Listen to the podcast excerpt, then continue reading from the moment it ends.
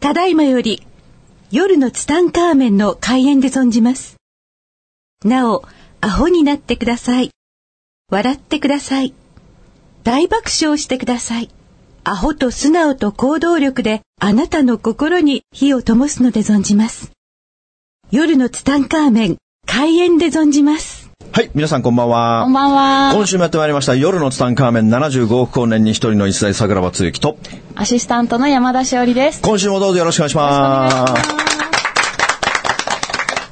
はい、山田しおり久々の登場でございます。今回はですね、山田しおりは前回のぶっ飛んだことを話していただいて、結構物議を醸してますよ。懐かしいお話、ね、はい、懐かしい話でしたけどもね。はい、まあ今回もまた山田しおりに語っていただきたいんですけれども、はい、まずやっぱり前回ね、あの、菅さんっていう方が出ましたね、はい、菅純一さん。まあ菅純一さんの回がね、すごくてね、菅さんからすごい連絡来たけど、抱っこスピーカーの売れ方が半端ないんだって。あ、すごかったんですね。すごいごい注文が来たって言ってて、僕はね、菅さんに売れたら10%バックだよって言ったの に、全然入ってこない僕の口座に。これからですかね。これからだね、本当に、ね。これからガッポガッポ。そうそう、だから菅さんから桜庭さんありがとうって連絡来て、うん、あとね、やっぱりね、あの 64Hz を聞いて、やっぱその痛い箇所に当ててね、その体の痛いのが治りましたっていう報告が僕のところにね、もう、何十件も来てましたよ。あ、すごい効果があったんですね。効果があったんですよ。あの人、すごい人だね。本当に。改めて、本当にあの人、すげえ人だなって思うんだけども、うん、まあ今回、そう、菅さんもね、その結婚観について喋ってたけども、やっぱこの山田しおりの、婚活日記っていうのをね、はい、興味があるんだけどももう蒸し返すとさ思い返したくもないトラウマの日々の上海の彼っていうのがあってね ありましたねまああれもあの、はい、お別れをして、はい、で日本に帰ってきてから、まあ、婚活をするわけじゃない、でその婚活ってさ結構このツタンカーメンって聞いてる方の12割が女性だからほとんどの方女性、ね、そう、ほとんどの方女性なんだけどその中で山田しおりもこう婚活しようと思ったきっかけってのは何なの婚活しようと思ったきっかけは、うん、気づいたら私31歳だったんですね、うん、で仕事はすごく楽しくて一生懸命やってたんですけど、うん、出会いは全くないと出会いまだからね出会いがない人って多いよねいや多いですよね多いよもう出会いがなくてもう桜庭さん出会いがないですっていう人すっげえ多いから、わかります。わかるよね。だって家と会社の往復、うん、そして土日はまあちょっと友達と飲みに行くみたいな感じで出会いがないわけでしょ。はい、でもさ、ほら合コンとかあったりするじゃ ん。ありますけど、うん、合コンに来る人は遊びたい人が多いんですよ。ああ、もう研究したんだね。しました。めちゃくちゃしました。したんだもう。婚活はマーケティングです。 うん、本当に。あ、婚活をマーケティングしたんだ。マーケティングです。ど、どの、どういう、どうやってじゃあ、初めはもう合コン行き倒したの、はい、何回か行って、うん、ちょっと私合わないなと思ったんですよね。あ、もうそれは男が遊びたいのもそうですし、うん、私のキャラ的に合コンは合わないんです。もうひたすら疲れて終わるっていうのをやって、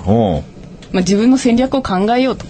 まず自分の戦略を考えるには自分のマーケティングをしたわけだねそうですねでもさそれ重要だよね重要ですやっぱりさ人間って一番知らないのって自分自身だからねそうです、ね、自分のこと知ってるようで一番知らないのは自分自 身そして山田氏が自分のマーケティングした結果どうなったの自分マーケティングした結果結論はそんなに私好みもないし、健康でご飯を美味しく食べてくれる人だった ら、誰でもいいっていう結論になったんですよ。すごいね。タイプがない。もう悟りの境地だね。もう男なら何でもいいみたいな。そうですね。ね基本。もう健康で、はい、私の作ったご飯を美味しいと食べてくれれば誰でもいいと。はい、そうだったんですよ。なので見てくれないのなんかこうブラッド・ピットみたいなのがいいとかさ、うん、そうまあでも全然ないのまあでもそれってやっぱりこう、うん、彼氏と夫そのもう配偶者としてずっと生きていくっていう人だと違うと思うんです よ。すごい話だね。もうおじいちゃんになったら顔なんてもうそれはもうそういう話じゃないじゃないです か。もうさすがぶっ飛んでるね。いやいや。なので私が求めたのは本当に健康な体と健康な人ならいいそうですそうです。っていうのとやっぱり仕事はしていたかったので、まあ、仕事に対する理解は欲しいなと思って自分が働くことに理解度を持ってくれて、ね、私の作るご飯を美味しいと食べてくれて、はい、いつも健康でいてくれるということね。そうですね、はい、まあその求める人はそこまでパイは少なくないと思ったので。いかに自分を求めてくれそうな 人に対してアプローチをすることが大事だと思ったんですよ。すごいマーケティングだ ね。もうとにかく自分を好いてくれさえすれば、はい、あとはいいと。はい。まあ現状認識ですよね。今私31歳でどのぐらいの価値があるんだっていうと、どれぐらいの価値が自分自身 にね。いやでもそれが。全然なかったんですよ。あ、婚活に行って気づくんですけど。あのね、僕それすごく思うけど、すごい大事だよね。自分、自分の、自分の重要度って、やっぱりこの自分が思ってるより低いもんだよ、周りから見ると、ね、めちゃくちゃ低いんです。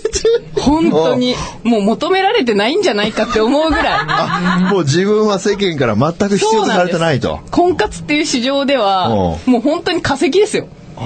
はや。化石と化してると。やっぱり年齢っていうのは大きかったんですね。もう31歳だと参加できないイベントとか多いんですよ。あ、もう31でダメなのダメなんです。女性は20代とか。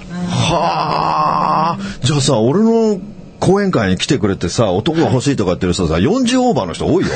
どうしたらいいのもでも、そう思ってる時点で一番若い時って今じゃないですか。今だよ。だから今動かなきゃいけないんです。そうだよね。今年の流行語大賞だよ。今でしょ。今でしょ。今でしょ。しそうなんです。それにも気づいて、うだうだ言ってても、もう今がね、一番人生若い時なんだから。これね、ちょっと。深いよ。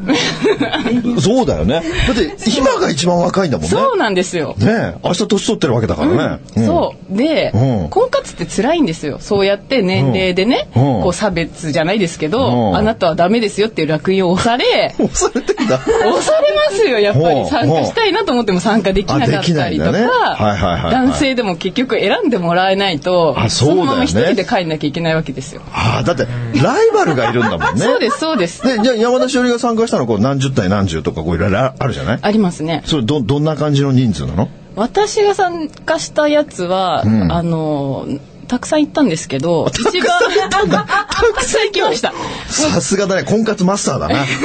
これも、あの、本当にピンキリで、一番少ないやつは10人です。あ、10人。 10, 10対10。で、あの、結構密な2グル2組ずつを何回かシャッフルしてじっくり話せるタイプっていうのとか一番多いやつは50対50の50対 50? パーティー。ああパーティーねパーティーです僕さ婚活さあの参加したことないから知らないけど、はい、俺一回参加してみたいんだけどさ、はい、女性がさこう椅子に座ってなんか丸に円になっててさ男が一人一人さなんか回転寿司みたいに右にずれていくみたいな、はい、あありますなんか一人1分ですみたいなの、ひたすら自己紹介するそれあるよねありますあります山田志郎それ行ったそれ行きましたあれさきつくないの1分間喋り続けるみたいなめちゃくちゃきついですよだよねしかもその時は水も何も用意してなくて、うん、喉カラッカラですよそれ何十対何十なんですかそれは30対30の回だったんですけ どじゃあもう30分間もうひたすら喋るわけだそうですはあ自己紹介って言ってももう、うん、覚えてないじゃないですか覚えてないよねね 30, 人30人もいたらねそうなんです30人の中で一番インパクトを残さなきゃいけないわけだねそうですねっていうのと、はあ、あとはやっぱりこうもう足切りです何それいや結論言ってしまうと、誰でもいいんですよ、健 康で。山田しおりは健康であればいいんだね。そうなんです。そういう意味で言うと、誰と付き合ってもいいんですよ。付き合えれば。もう、もう、菅さんと一緒だね。もう結局一緒なんだよ。すごい一緒です。なので、逆にこの人はないなっていうのは、持っておきました。そこで足切りがしていけるので、ってなると、ある程度絞れ、例えば30人の中で、5人ぐらい自分の中で一番いいなっていう人がいたとするともうその5人に対して一番自分を好いてくれる人は誰だっていう面白いねそれ面白いね、うん、そんな場ではやっぱり分からないっていうのは結論ですよね、いや分かんないだってそんなに顔が好きだとしたら、もう分かるじゃないですか会った瞬間この人だっていう、そういうのもないし、基本的にやっぱりああいう場に来てる人っていうのは、結婚できず、うん、彼女いませんとか、うん、私もそうですけど彼氏いません、うん、っていう人なので、はい、やっぱり変わってる人が多かったりとか変わってる人多いよね そんなにねこう、ビビビとくる出会いはないん ですよもう婚活にビビビはないないですないですでもさやっぱこれからねきっとこのツタンカーメン聞いてる人でも、はいじゃあ私も行ってみようかなと思うけど、うん、そんな人へのアドバイスっていうのは高望みしないことなのかね今付き合ってる彼は、うん、そのお見合いパーティーですよあお見合いパーティーなんだあ30対30のお見合いパーティー男性が回るあ男性回るやつね回転寿司回転寿司で出会った人なんですけど、うん、最初なんて本当地味ですよ別に普通あ普通の多分私もそう思ってたし彼もそう思ってたと思うんですよ、ああ地味でね地味で、でも一緒にこう生活して、落ち着いて、うん、じんわりくる優しさみたいな、 うん、それはね本当に暮らしてみないと分かんないですし動画で見せたかったねこういい顔してたねあなたね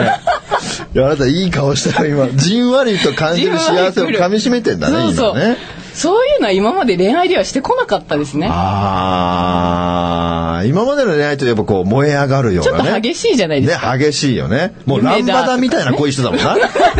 ランバダして俺はもう常にランバダだもんな。そうですね。うん、いや今はもうこうなんか、しっとりした。そう、平和です、平和。平和ね。うん。あで、で、その30対30のそのお見合いパーティーの時に、はい、どうだろうやっぱこう、男性の方からこう来たりするのなんかご飯行きましょうとか、なんかど、どういう仕組みなのそれは。こう、最後にカップリングといって、うん、お互いいい人っていうのを出すんですよ。お互いいい人何人出すの私がいた時は5人でした。、ベスト5を出して、で、ね、向こうのベスト5と会えば、はい、なんかこうマッチング成功みたいな、はいそうですそうなると連絡先が交換できてまあ、その後ご飯行くかは自由ですけど基本やっぱりみんな行きますねあでその時に不成立の時もあるわけだよねありますねでその時はもう悲しく帰るわけ悲しく帰りますそれ寂しいね寂しいですよそれは寂しいでもその5人とカップルが成立したとしても結構こう妥協した方たちなのそれとも自分でこうでも本当に妥協です よ、うん、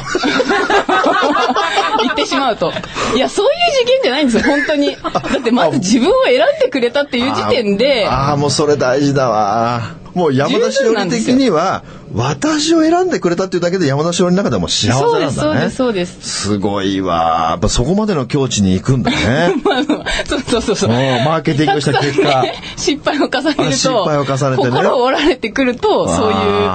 心境にはなります、ね、、でと当然さその付き合う彼ができる前も、はい、まあ気に入ってもらったとかカップル成立したってご飯食べ行ったりするわけでしょ、はいありますありますそんな中でもこの人ないわっていうのも出てくるでしょ当然だってあんな限られた時間の中でさお互いのことなんか一つもわからないそうなんですそうです絶対わかんない、わかんないでしょで、うん、ご飯行ったら「えこの人何?」みたいな人もたくさんいるわけでしょ、うんありますあります思い出に残ってるのはどんなのがいいの思い出残ってるのはそうですねえっ、ー、と28歳の SE をやってるおとなしい感じのいい人だったんですけど、うん、あのご飯食べ行って「何飲みますか?」ってこうまあね最初こう気使って聞くじゃないですか、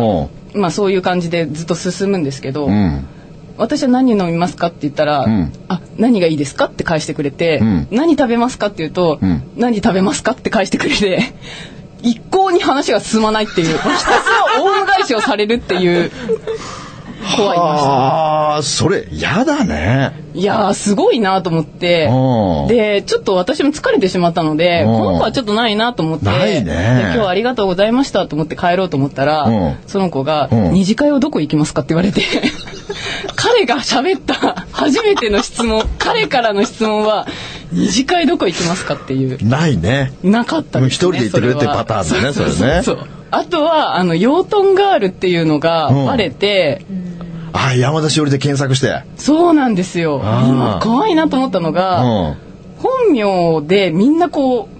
うグーグルとかでこう検索検索してするよこの人は誰だっていうのを調べて、うん、いろいろとデートとかに行くらしいんですよねはあもうフェイスブックもあるしねそ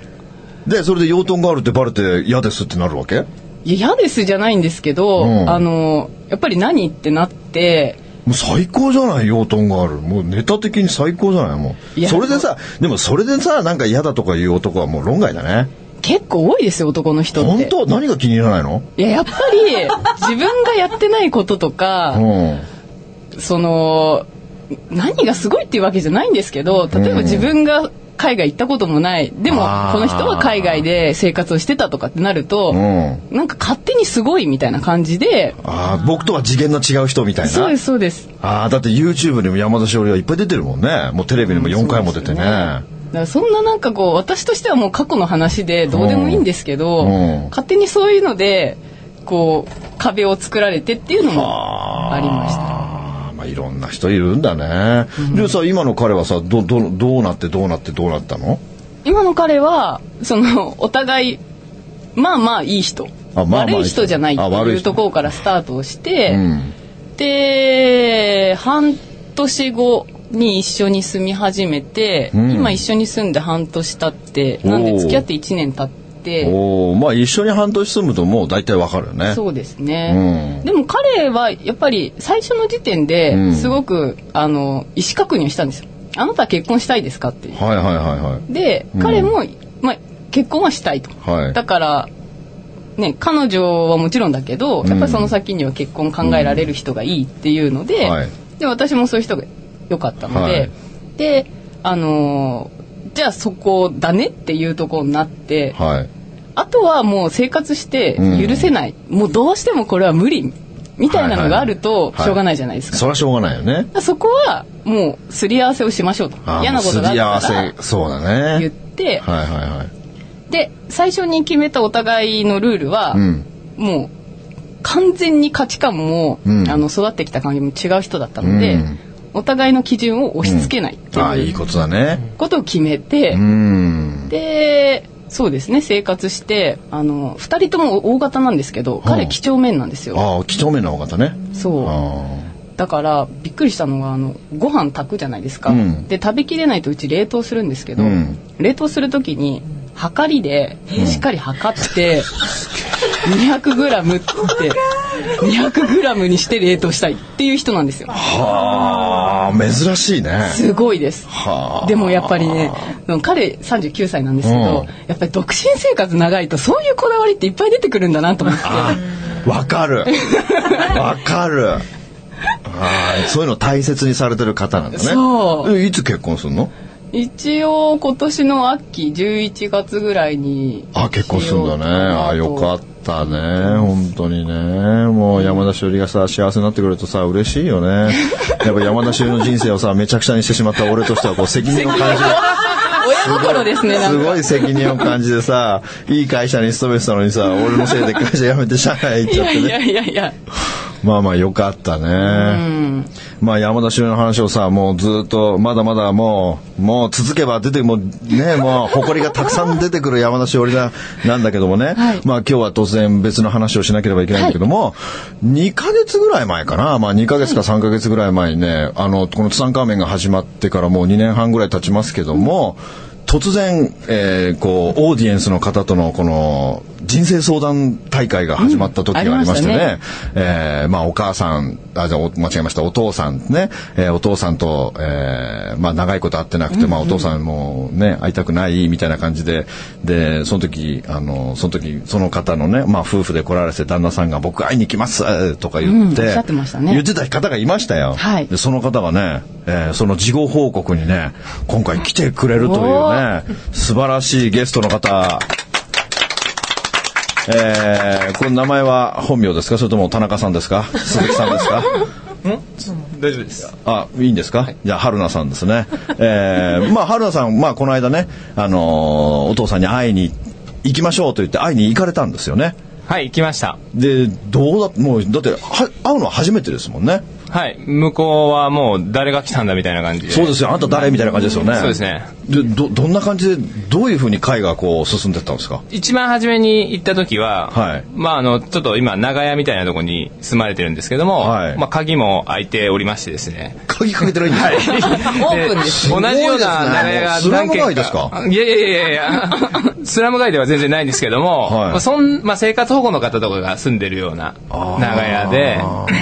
お父さんお一人で住まれてたんですか一人ではい一番アポなしですかアポなしで一応この時間ぐらいに行くというのでお母さん経由であお母さん経由で一応伝えてたんですねあじゃあ誰が行くっていうのは分かってたんですねお父さんははいその長屋の中のどの家なのかがまず分からなかった と表札がないから表札ないんですよはあで一軒一軒こうどんどんどんってやってもなかなか開かずに、はい、近くを通りかかった人に聞いたら、はい、あそこの多分人だよっていうので実際に行ってみると、、はい玄関まで入って「もしもし」って言っても全然返答ないので、はい、まあちょっと勝手に家に上がらせていただきまして、はい、 だ寝てられたんですね。はい、でこれはまあちょっともう一回時間を置いてこようと思って、はい、で、えー、1時間ぐらいしてからまた来たら、はいえー、ちょうどお風呂から上がられて、はい、 来たばかりで、はい、全裸で いやいやタオル一 丁でタオル一丁で、はい、それでまあその玄関先ですけども、はい、挨拶をさせていただきまして、はい、向こうはなんか後で言うにはなんか外人さんが来たみたいな ことを外人っぽいもんね、はい、言われておりましてでその後にまあ夫婦で再度桜子さんのアガスティアを聞いてから、はい、もう一回夫婦でちゃんと2人で挨拶してでもどうですかそのお父さん会ってみてこう話した時にこう意気投合したというかこう受け入れてくれたというかもう非常に喜んでいただいて、あ喜んでくれたんですか、はいそれはお母さんの方にもすごく連絡で喜んだっていうのでああよかった、はい、その時は話弾んだんですかその時はもう本当あい一番初め挨拶程度だったので、はい、まあ30分ぐらいこういろいろ話して、はい、まあやはりお父さんの、まあ、奥さんへの愛情っていうのがすごく強いんだなっていうのが、あ奥様に対する、まあ、娘さんですよね、はい、娘に対するこうだって何年ぐらい会ってなかったんですか、まあ、ちょっと奥様登場してみてくだ さい。えっと、7年会ってませんでしたあそのもともとその7年会ってなかったその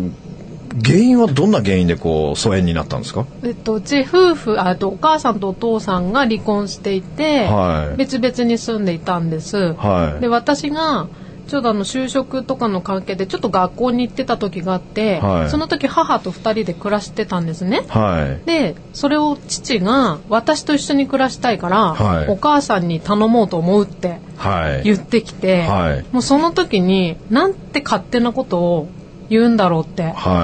思ってしまって、はい、もうそこからもう頭にきて、連絡取らなくなったんです。はい、あでもそれまでにもこういろいろあったわけですよね。小さなことがね。ですね。本当にはい。いろいろ積もり積もったものがあって、はい、そこで爆発したっていうことですよね。うんうん、そうです。でどうですか奥様はその7年ぶりにお父さんに会って緊張したでしょうなんかもよくわからない気持ちで、はい、ただやっぱりあの桜庭さんのあの7次元バイオリズムのこともいろいろ教えてもらってるので、はい、手紙は絶対に書いていこうと思ってたんですねあ手紙書いたんですね、はい、そうです、はい、で手紙も前日までに全然書けなくて、はい、本当に会う直前に書いたんですけど、はい、その時にすごくこう思ったことが、はい、やっぱりそのお父さんに勝手なこと言われた時に、はい、私そういうこと言われたくないって何で言えなかったのかなあの時って、うん、思ってすごく。でそのままそれを引きずって意地を張って7年も連絡しないで会わないどうしたんだろうなってその時本当に思えて反省したんですねあそうですねそれで手紙にそれを書いて、はい、と謝りましたああ、うん、いいですねだからラジオ前回のラジオの時に、はい、私は全く悪くないと思ってますとかって言ったのが、はい、本当恥ずかしいなって いやわかりますよ、はいそうあとああの桜庭さんの「アガスティア」をやっぱり聞かせていただいて、はい、まあ、本当にお父さんが生きていたこととかまあ本当にやっぱり私の親でいてくれることとかも、はい、本当に感謝なんだなって思っていたので、はい、あれをやっぱり聞いてから会いに行ったのもすごく良かったんだろうなって思いましたどうですかこの7年ぶりに会ってみてお父さん泣いてなかったですか泣いてはなかったでも手紙読んでた時は、はい、私が泣いてしまってで旦那さんも 泣いてしまってもう2人で泣いてたんですよね、そうですね、うん、父も、うん、すごく喜んでくれてたし、はい、いや本当に行ってよかったっていう気持ちがもう本当に大きいですああじゃあ今ではもうあれですか普通に連絡を取ったりとかしてるんですか今はあのー、その父親のすごいお世話になってる方、はい、夫婦がいて、はい、その、えっと、奥様の方が結構 LINE とかもしているので、はい、その方とたまにあつながってるんですね。はい。よかったですね本当にねだってあの時本当にねあの時ツタンカーメン聞きに来てくれてなかったら、うん、まあおそらく今でも絶対会ってないもんね、うんうんはい、まあお父さんどうですかこう7年ぶりってお父さんこうなんか小さくなってたとかなんかえっと、もともと、すごく食生活が悪い方なので。ミスタージャンキーですかそうです。 やっぱり病気にもなっていて、ああとまあ、父と母は10歳離れてるので、はい、まあ、年も結構 75? 75? とかなのででもなんかあの車椅子にも乗らずに、まあ、ちょっと杖はついてましたけど、はい、大きな声になってましたけど、はい、変わらず、うん、でしたそれはもう「足楽です」は巻いた方がいいですねそうですね、ね、はい、はい、ぜひ巻いてくださいね まあでも本当本当にねあのー世の中にこうたくさんいるんですよお父さんと疎遠になったお母さんと疎遠になった、まあ、そういう人たちたくさんいてもう本当ですねさっきの春菜さんと全く同じで私は悪くないって、うん、私は全く悪くないお父さんがいけないお母さんがいけないって言うけどもやっぱりね生きてるうちにね